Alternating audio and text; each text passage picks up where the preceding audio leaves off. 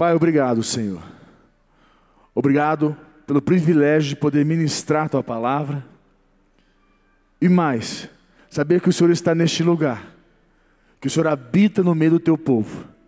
E aqueles, meu Deus, que buscam a tua presença, aqueles, meu Pai, que têm buscado ao Senhor, sabem que pode encontrar, sabem que o Senhor se faz encontrar.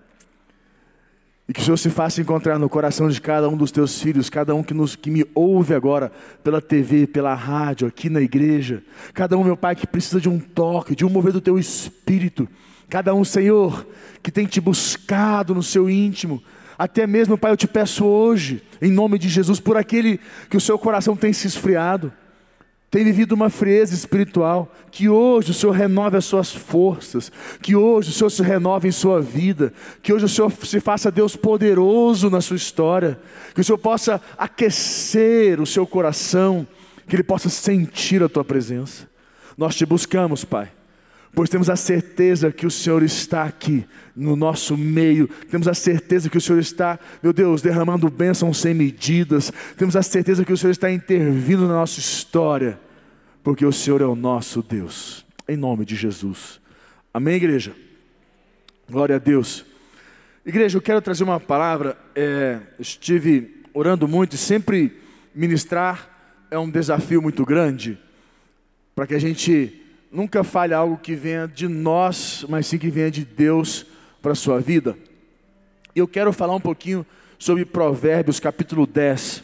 Eu tenho lido muito esse provérbio, eu quero falar com você, eu quero trazer é, um pouquinho do que ele passa para nós, né? Provérbios de Salomão, fala um pouquinho da sabedoria dele, e creio que tem algo muito poderoso para nós, tem uma palavra de Deus, tem uma unção de Deus sendo derramada hoje sobre as nossas vidas através dessa palavra. Em nome de Jesus, nós vamos por um novo nível, um novo tempo de sabedoria nas nossas vidas. Amém, igreja? Então, abra comigo a tua Bíblia, vamos lá, Provérbios capítulo 10, nós vamos começar no versículo 1. Olha o que diz aqui, fala assim: O filho sábio alegra a seu pai mas o filho insensato é a tristeza de sua mãe. Deixa eu dizer algo importante para você, que neste versículo, primeiro eu preciso que você comece a entender que quando nós lemos um versículo bíblico, quando nós lemos um versículo, principalmente Provérbios, ele é muito mais amplo, o entendimento é muito mais é, profundo do que simplesmente o entendimento básico ou melhor dizendo, tão pobre que seria o filho sábio alegra o pai. Então alegra seu pai que você está sendo sábio. Não, não é só isso. É muito mais profundo. Deixa eu tentar te trazer o um entendimento. Para você compreender. Quando a Bíblia diz, o, o Salomão disse, né? O filho sábio alegra seu pai. Primeiro ponto que ele diz aqui, quem é o beneficiado? Quem é o maior beneficiado aqui nesse momento? O filho sábio alegra seu pai. Você pensa, o pai é o beneficiado, né? Porque está alegrando o pai. Não. O beneficiado é o filho que está fazendo as coisas certas, corretas, está alinhado, e aquilo que ele está fazendo está alegrando o pai. Então acontece, ele está agindo da maneira correta. O maior beneficiado aqui é o filho. É um ato de inteligência que ele está tendo de alegrar o pai. Por isso que ele fala até mais profundo, o filho sábio. E olha só que interessante, porque no original, quando ele fala aqui para nós, o filho sábio alegra seu pai, no original, não, é, a palavra filho sábio alegra seu pai. Ele, a palavra pai, deixa eu pegar aqui para você. Opa, para cá. 10, 1. A palavra pai aqui no original não é só o pai biológico, o pai indivíduo. A palavra pai aqui é mais ampla e envolve o seu pai indivíduo, envolve ah, seu pai Deus o seu pai cabeça da sua casa, o cabeça, o, o, o, seu líder, envolve o seu líder espiritual, é, o seu pai também, o seu pai da sua fé, o seu pai na sua, na sua profissão. Vamos dizer, você é um advogado e você tem uma referência, um pai na tua é, profissão, aquela pessoa que te referencia, você é um médico, aquele, vamos dizer, eu estava falando que o doutor Júlio é um amigo, é um médico, trabalha na mesma linha do doutor João, endócrino e, e nutrólogo. lá em Goiânia, conversando com ele, ele, nós conversando, ele me contando um pouco da história dele, aonde ele entrou na endocrinologia, na questão da, da alimentação, que ele tem, um, ele tem uma, um estilo de vida muito interessante, e ele falando que o pai dele na medicina é o Dr. Higashi, que é um médico há mais de 40 anos endócrino na área, que introduziu ele, que ele tinha muitos problemas de alergia, tinha várias coisas, é, vivia cheio de problemas, e aquela conduta motivou ele a, a, entrar naquilo, foi o pai dele na medicina. Então, assim, é o pai. E quando a Bíblia fala aqui para nós que o filho sábio alegra seu pai, não diz somente o pai, indivíduo biológico, mas aquele pai, aquela pessoa que você se referencia, que construiu uma identidade dentro de você. Então, o que, ele está dizendo? Quando você precisa ter pais que criam identidades dentro de você, para que você possa ter condutas práticas que alegrem a eles, mas que ao fim te torna beneficiado, te torna uma pessoa de sucesso, de conquistas, de vitórias, que avança, que cresce. Porque aonde você não tem um pai para te referenciar, você é derrotado. Você é vencido. Ou melhor, você é um insensato. Porque um pai constrói uma identidade. Aí eu posso te falar, vou até mais profundo com você. Por que, que ele fala aqui que o filho sábio alegra seu pai? E por que, que o filho, muitos filhos não alegram seus pais? Por que, que muitos filhos não atuam numa condição de alegrar o seu pai? Por quê? Porque tem filhos que não alegram, porque da insensatez, mas é mais do que isso, porque às vezes quer estar tá magoado com o papai, sabe? Está magoado com o seu pai, tá, está triste, está decepcionado, sabe? Quer, tá mal, é mal resolvido, quer implicar, você está tá querendo chamar a atenção. Só que você não entende que quem está no prejuízo é você. Quem está se prejudicando é você. Quem é a pessoa o maior prejudicado é você. você. Nós temos que aprender a entender algo nas nossas vidas que alegrar nosso pai, a Bíblia ainda diz mais profundo, a Bíblia diz assim para nós: honra teu pai e a tua mãe, para que teus dias se prolonguem sobre a terra. Que ele fala, honra teu pai e a tua mãe para que teus dias se prolonguem. A palavra honrar pai e mãe para que prolongue o dia, o dia é o mesmo para todos. 24 horas nós temos o dia. Mas por que, que o dia de uns prolonga mais do que o outro? O que, que ele quer dizer com isso? Quer dizer que os seus dias serão mais bem, bem aproveitados, irão render mais, você terá mais êxito em tudo que você faz durante o seu dia, você terá maiores resultados, conquistas. Os, ah, enquanto para um, oito horas ele teve X de produção, você teve três vezes X, 50 vezes X. O seu dia será mais prolongado, será mais cheio de resultados. Porque ele diz: se você honrar pai e mãe, porque você vai ter um estilo, uma conduta que vai conduzir a sua vida por esse caminho. Mas por que, que muitos filhos ainda insistem em não agradar pai e mãe? Que tem o coraçãozinho magoado, ah, que eu fiquei decepcionado, estou chateado. A maioria das vezes é porque os pais não fazem o que os filhos querem, ou porque os pais contrariaram os filhos, e o filho fica mesmo chateado, fica magoado, mas isso é falta de sabedoria, é falta de entendimento, porque os filhos hoje querem estar no mesmo nível que os seus pais, querem que seus pais tratem eles como co-igual. Esquece, filho é filho, pai é pai, não mistura as coisas. O pai tem o direito de dar uma bronca, o pai tem o direito de poder chamar sua atenção, o pai tem o direito de falar como ele quer com você às vezes, o pai tem o direito de falhar com você, o pai tem vários direitos que o filho não tem direitos.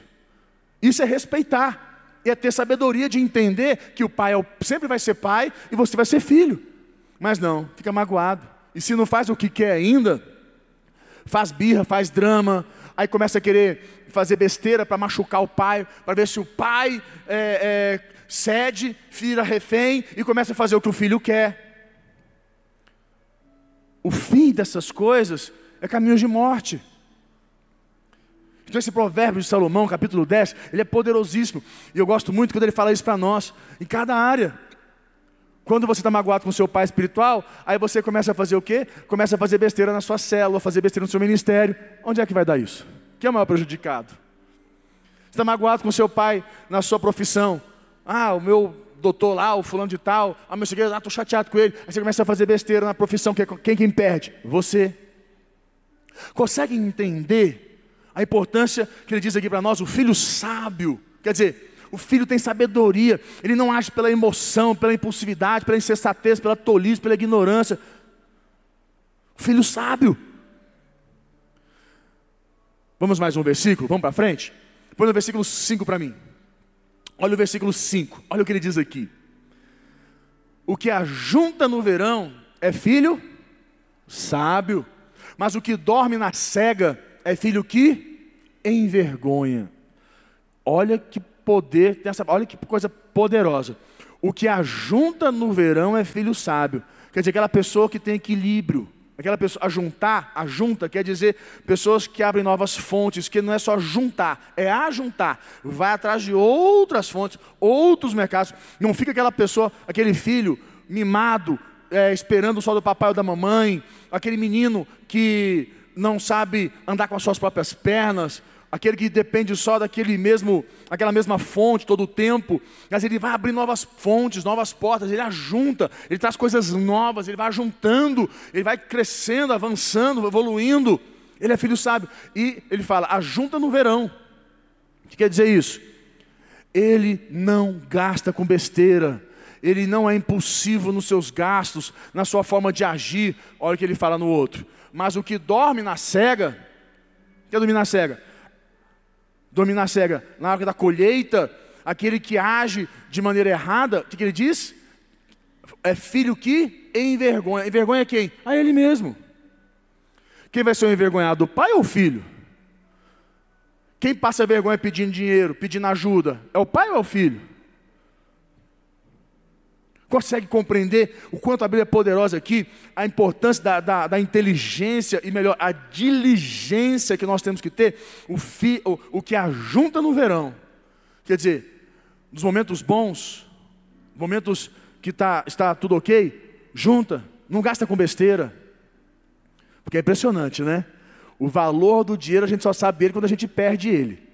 Quando a gente tem dinheiro, o dinheiro está na mão, ele não tem tanto valor quando você perde. Porque quando ele está na mão, você está bem, você gasta, mas a ausência conta mais do que a presença. Quando você perde, é que você começa a sentir o valor daquilo que você perdeu. É o que ele está dizendo aqui. Para que você não, você não precisa aprender de maneira pela dor, aprenda de outra maneira, aprenda pela sabedoria, aprenda a guardar sempre no verão. Quer dizer, nos momentos bons, momentos de luz, guarda, proteja, para que os momentos difíceis você não tenha que passar por situações de vergonha.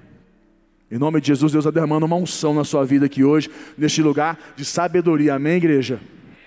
Como é poderosa essa palavra. É saber aproveitar as oportunidades, cada situação. Vamos sair para frente, vamos para frente. Esse, essa, esse capítulo 10 é poderoso. Olha o versículo 8. Põe para mim o versículo 8. Olha o que ele diz aqui. O sábio de coração aceita os mandamentos, mas o insensato de lábios vem arruinar-se. Quando ele fala para nós aqui, o sábio de coração, deixa eu trazer aqui no original, a palavra sábio de coração a palavra coração aqui não é o aqui a emoção, o coração, a fonte do amor, do cara, não.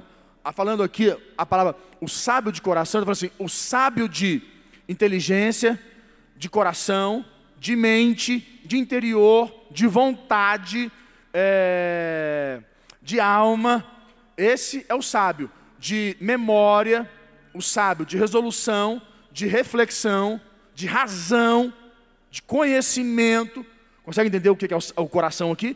Coração aqui não é ah, o amor, não está falando do amor, o sábio de coração, aquele que é amoroso, não. Está falando o sábio de entendimento, o sábio de mente, o sábio de memória, o sábio de é, interior, de alma, de reflexão, de resolução, de determinação. Esse é o conceito original de, de coração aqui. Olha o tamanho. Então ele fala assim: o sábio de coração aceita os mandamentos, não fala ordens, que a gente, quando lê mandamentos, muitas vezes nós pensamos que é ordens, né? E fica assim meio que aquela coisa que é ordem e a gente tem dificuldade com ordem, mas na verdade, mandamentos, no original, o certo aqui, a palavra mandamentos quer dizer. Pega para você que é, a palavra mandamentos quer dizer preceitos, quer dizer código de sabedoria, mistivar. Código de sabedoria. Então, vamos tentar traduzir de uma linguagem mais ampla? O sábio de mente, o sábio de coração, o sábio de entendimento, de resolução, de memória, o sábio de vontade, o sábio de alma, esse sábio aceita o código de sabedoria. Aceita o código de sabedoria. Ele recebe o código de sabedoria. Ele sabe que aquilo que está sendo, aquele mandamento, aquela direção para a vida dele, é algo de, de um código de sabedoria que vai fazer com que ele transpasse, que ele vá adiante, que ele possa crescer naquela situação difícil que ele está vivendo. É o que ele está dizendo para nós aqui. O sábio de coração, que entende, compreende, absorve, puxa, ele fala, mas o insensato de lábios, por que insensato de lábios? Porque a boca fala o que está cheio, o coração. O insensato de lábios vem arruinar-se o que o insensato faz? Fala demais, bocudo, fala besteira, fala. E sabe, é o, que está no, é o que está no coração dele. Então ele fala, fala, fala, fala, fala, fala, e o fim dele é o que? Se arruinar, se arrebentar. Olha como é importante nós aprendermos e entendermos esses contextos. Versículo 17, que ainda fala sobre a habilidade de ouvir. Isso é habilidade de ouvir. 17. O caminho para a vida é de quem guarda o ensino. O caminho para a vida. Você quer ter vida no seu casamento? Você quer ter vida na sua vida profissional, financeira? Você quer ter vida na sua célula, no seu ministério? Você quer ter vida na, na, nos, com seus filhos, com a sua família, nos seus relacionamentos? Você quer ter vida na sua vida financeira? Você quer ter vida? Qual área da sua vida? Na sua, na sua saúde, no seu corpo? Você quer ter vida? Guarde o ensino. Guardar é proteger, tornar ele a coisa mais preciosa da sua vida. Guarde, né, o ensino. Mas o que abandona a repreensão anda anda o que igreja? Errado. O que abandona é aquele, sabe, aquele dodóizinho, magoadinho do coração, aquela pessoa que se você fala alguma coisa que ela fica magoada, ah, eu não gosto que fala assim comigo. Ah, eu, eu, eu, eu, não, eu não, gosto de falar assim desse jeito. Ah, eu não gostei disso. Não gostei que falou comigo daquela forma. Ah, eu não gosto. Ah, pessoas de coraçãozinho dodóizinho demais acontece isso aí, abandona a repreensão e anda errado e vai se arrebentar. É o que está dizendo. Pessoas, nós somos pessoas, infelizmente, nós, ao invés de nós evoluirmos, nós evoluímos quando ficamos mais velhos. Porque a gente pega aquelas coisas de menino e ficamos mais velhos e continuamos com coisas de menino. Só que menino velho. Vou te explicar. Nós, nós não aprendemos a ler a, a melhor, nós não entendemos, nós não temos a habilidade que nós temos que aprender a ter de ouvir. Nós ouvimos com os ouvidos, mas entendemos com o sentimento. O que as pessoas falam para você, você ouve com os ouvidos, mas você, é, você tem o um entendimento daquilo que ela falou com o sentimento. Já expliquei isso para vocês alguma algumas vezes. Você, você Vou te explicar de maneira simples. Quem que é casado? Quem que é casado? Quantas vezes você falou uma coisa com seu cônjuge e ele entendeu? E você que tentou ajudar e só foi o quê? Piorando. Você chama seu filho para conversar, você quer dar uma instrução para ele, ajudar seu filho naquela situação que ele está vivendo, e você começa a conversar com ele, o tempo só vai dando confusão e conflito. Às vezes você foi falar com seu pai, você falou uma coisa, seu pai foi te ajudar e acabou que vocês acabaram brigando. Porque a gente nós ouvimos, mas nosso, a nossa forma de entender não é com a fé, com a razão, a nossa forma de entender é com o sentimento.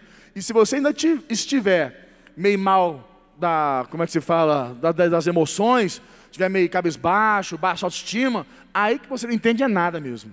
Aí que vira uma confusão. Ah, meu dia foi ruim, foi terrível, ruim. Meu dia foi triste, estressante. Chega em casa, vai conversar uma coisa, vira uma brigaiada doida. Fala, meu Deus, nós estamos brigando por causa desse aqui, ó. Já viu que as brigas, as coisas pequenas? Porque o que?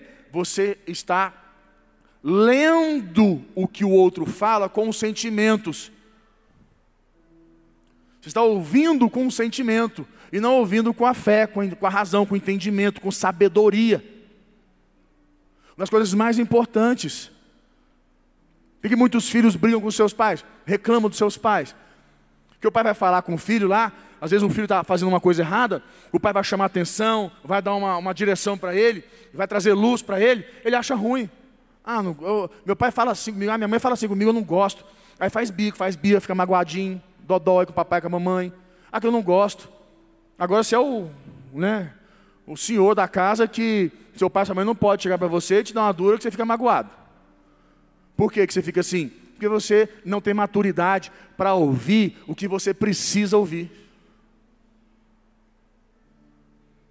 E você continua nessa condição de tolo, infelizmente.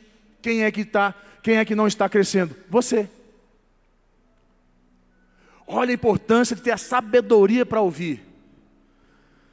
Vamos mais fundo? Vamos mais para frente? Vamos mais longe aqui? Põe para mim versículo 11. Olha o versículo 11. A boca do justo é manancial de A boca do justo é manancial de vida, mas na boca do perverso mora a violência. Forte, né? a boca do justo é manancial de vida. Por quê? Os, o homem, a boca fala o que está cheio o coração. Se você está cheio, do seu coração está cheio de Deus, a palavra justo aqui, no original, justo quer dizer correto, é, caráter correto, é, caráter transformado. Justo aqui no original quer dizer uma pessoa, deixa eu pegar aqui, versículo 11, isso. O, o, a boca do justo, a palavra justo quer dizer correto, reto, é, conduta e no cara, com, é, conduta correta, caráter correto, aprovado por Deus, alguém que é, é justificado, certo? Isso é, é lícito, legítimo, isso é o justo. Então ele está dizendo para nós aqui, a boca do justo, quer dizer, o interior do justo, faz parte da vida, da integridade dele, do interior dele, da conduta, da pessoa dele, é manancial de vida. Aonde ele vai, ele é manancial de vida. Porém, mas na boca dos perversos mora a violência. Não é violência física, é violência, a boca do perverso, a boca está cheia, a boca fala está cheia o coração. A boca do perverso está cheia de violência. Faz intriga, confusão, joga um contra o outro, fica fazendo, é, é, é, é passando raiva, fazendo é, brincadeirinha de, sem, sem, sem, de mau gosto, falando as besteiras, falando no ouvido dos outros. É a violência, está na boca do perverso. Versículo 14. Olha o que ele fala no versículo 14, ainda falando aqui sobre a forma de falar e conversar. Olha o que ele fala. Os sábios entesouram a, o, o conhecimento, vai então entesourar, vai, vai guardar, vai colocar, vai ente, entesourar, entesouram o conhecimento. Mas a boca do nécio, olha, a boca do nécio é uma ruína iminente. A boca do nécio é uma ruína iminente. O que, que quer dizer com isso? O nécio fala demais, é bocudo, fala besteira, fica falando, falando, falando, falando, falando, não tem sabedoria no que fala, é ruína. Tudo que ele faz dá errado. Tudo que ele faz fica dando, fica dando errado na vida. É ruína iminente. Toda hora rói, destrói, nada vai para frente, nada acontece. Tudo à sua volta, todos os seus sonhos, todos os seus projetos, tudo é ruína iminente. Igreja, deixa eu trazer um, algo poderoso para você. Todos nós temos dentro de nós tolice, insensatez. Como ele diz aqui para nós, é, perversidade, maldade. Todos nós temos. Porque a gente tem uma maneira de ler a Bíblia, a nossa forma de ler a Bíblia é assim: a, a, aos sábios em tesouro conhecimento, sou eu.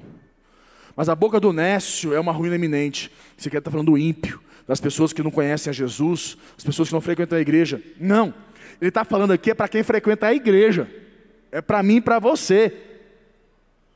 Porque a maldade e todas essas outras coisas, tolice, é, necessidade, todos esses contextos, perversidade, maldade, tudo isso, a insensatez está dentro de nós. Tudo está dentro de nós.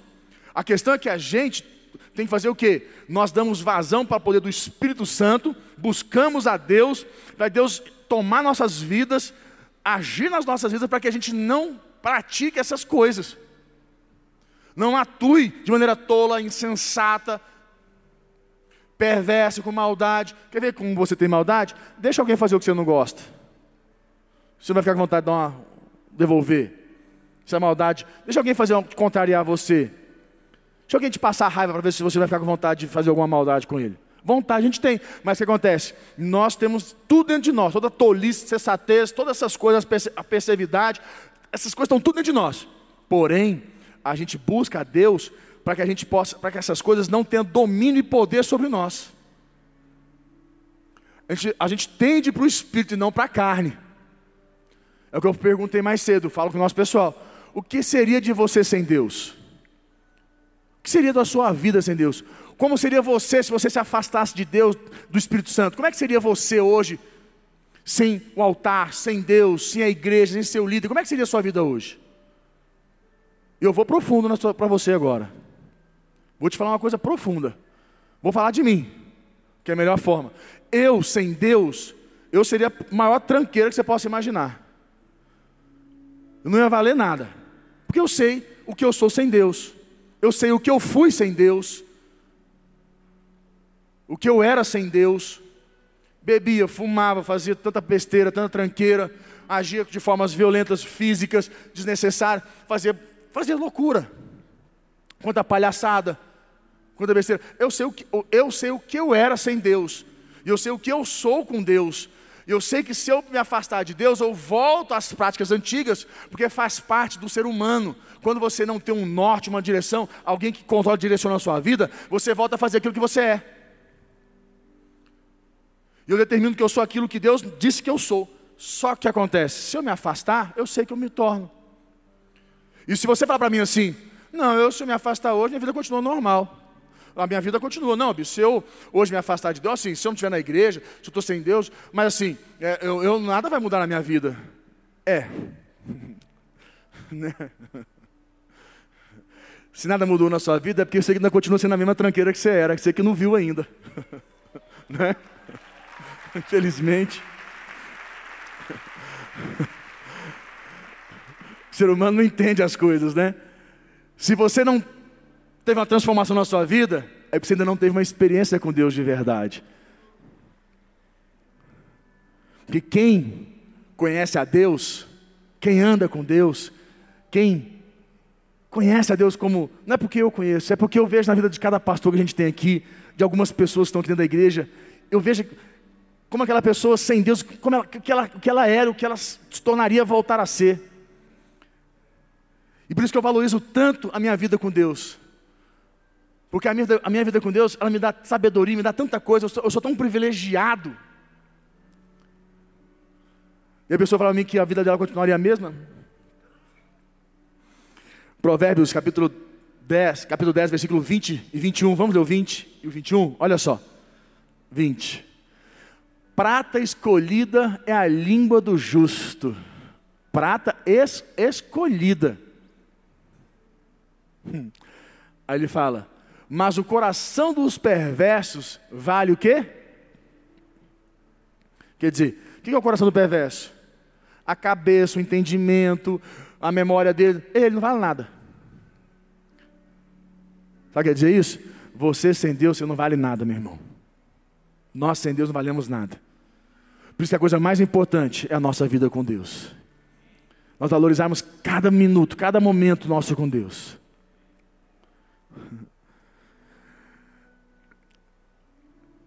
Versículo 23. Olha o que ele fala agora.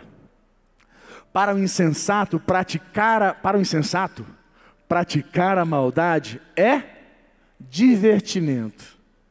Para o homem inteligente é ser sábio. Deixa eu te falar uma coisa poderosa. Qual é o sinal que você é uma pessoa sábia? Me dá um sinal que eu sei que você é sábio. Pelo cabelo?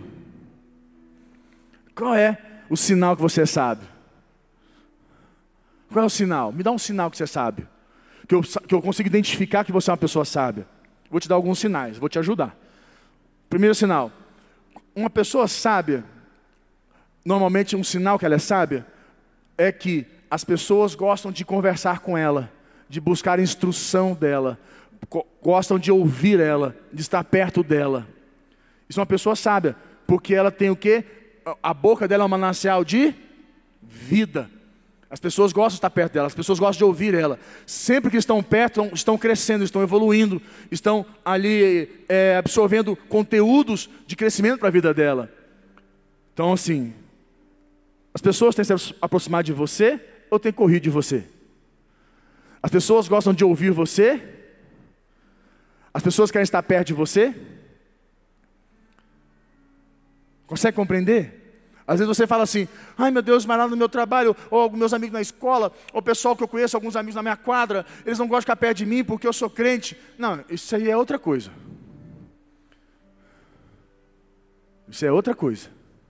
Não mistura as coisas. Estou falando que a sua boca é um manancial de vida. As pessoas querem estar perto de você, elas querem ouvir você. Você tem sempre algo para ajudar elas, para instruir elas. Você é um manancial de vida. Isso é sinal de sabedoria. As pessoas querem se aconselhar com você. Outro sinal que você é sábio. Vamos tentar um, mais um sinal? Vou te dar mais um sinal. O fim das coisas. O que, que é o fim? Você entrou numa discussão com seu cônjuge, o fim foi bom. Você conquistou um bom resultado ao fim. Sabe, vocês se resolveram, ficaram bem e fortaleceram o casamento. Isso é um sinal que você foi o quê? Sábio.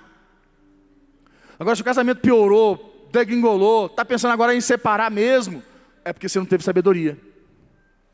Não, foi, não houve sabedoria. Isso é um sinal. Se você está tendo problema com seu filho, com a, a, a vida financeira, certo? Você não está sabendo lidar com aquilo, o fim de todos os diálogos, diálogos, daquelas conversas, daqueles momentos, estão acabando cada vez mais, vocês brigam mais, porque não tem sabedoria. O fim é o sinal do que se houve sabedoria ou não houve sabedoria. Se houve só exigências e não sabedoria. Se você está na sua vida financeira, se você não está crescendo, está passa ano, vira anos, e você continua no mesmo, do mesmo jeito, sempre com dívidas, sempre com empréstimos, sempre bagunçado, sempre enrolado, você não está tendo sabedoria. Está faltando sabedoria. O fim de cada ano está demonstrando que você não está tendo sabedoria. O fim das coisas é o sinal da sabedoria. Agora, se você, na sua célula, na sua equipe, no seu ministério, olha o fim. Olha o final de cada ano, de cada semestre, de cada, cada ciclo, de cada situação. A vida profissional. Você não está tendo sucesso? Por quê? Olha o fim, olha como você está lidando com a sua vida profissional. Está faltando sabedoria. Isso é um sinal. Está ali para o insensato, praticar a maldade e divertimento. Aí você pensa, mas eu não sou mal. Você não é mal, mas existe mal dentro de você que faz você praticar maldade e que tem feito você se prejudicar. Para um homem inteligente, o ser sábio. Quantos vão ser mais sábios aqui a partir de hoje, em nome de Jesus? Deus está derramando uma unção de sabedoria sobre a sua vida, amém, igreja?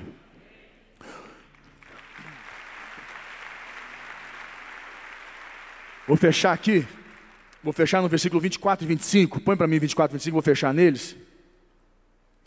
Olha o que ele diz: esse é para matar pau. Ele fala assim: aquilo que teme o perverso, isso lhe sobrevém.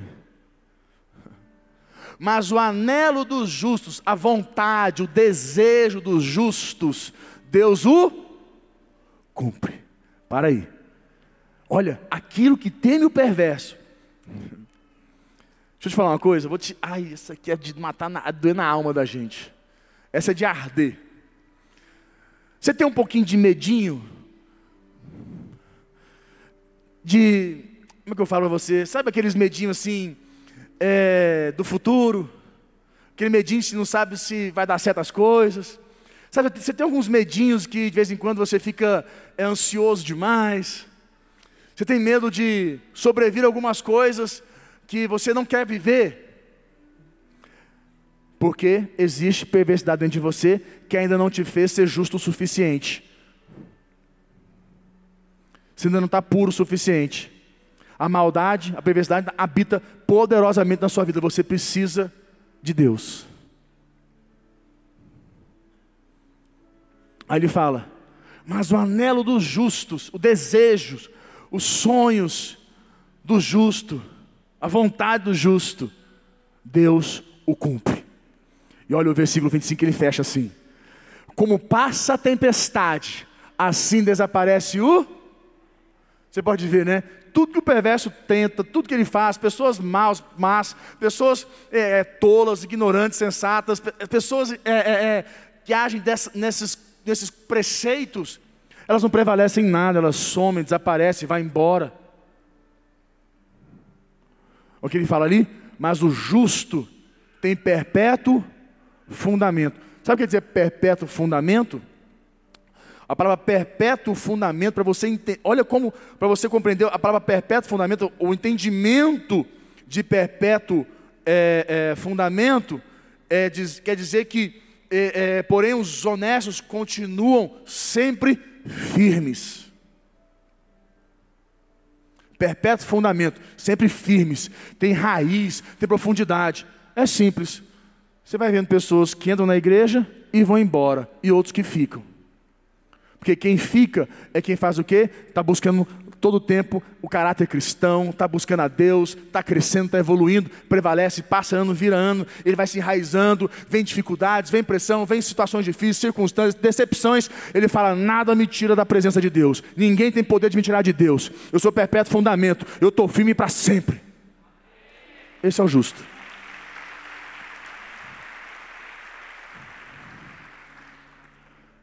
Queria que você pudesse fechar os teus olhos, quero orar com você, quero parar aqui, meu tempo acabou. Mas eu quero que você, como eu te falei mais cedo, todos nós temos um pouco, todos nós temos alguma área das nossas vidas que nós possamos estar agindo de maneira tola, insensata, nécia, Sabia que a palavra nécia, no original, uma das traduções para nécio é idiota.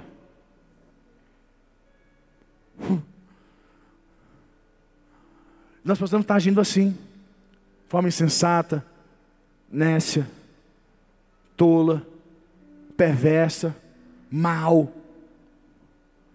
Porque tudo isso habita dentro de nós. Todas essas coisas estão dentro de nós mas para onde tender, inclinar o nosso espírito, a nossa fé, a nossa decisão. É ali que nós vamos colher os frutos. Eu quero que você fale com Deus. E você reconheça, porque às vezes nós não queremos reconhecer que nós temos essas tranqueiras dentro de nós, essas coisas feias dentro de nós.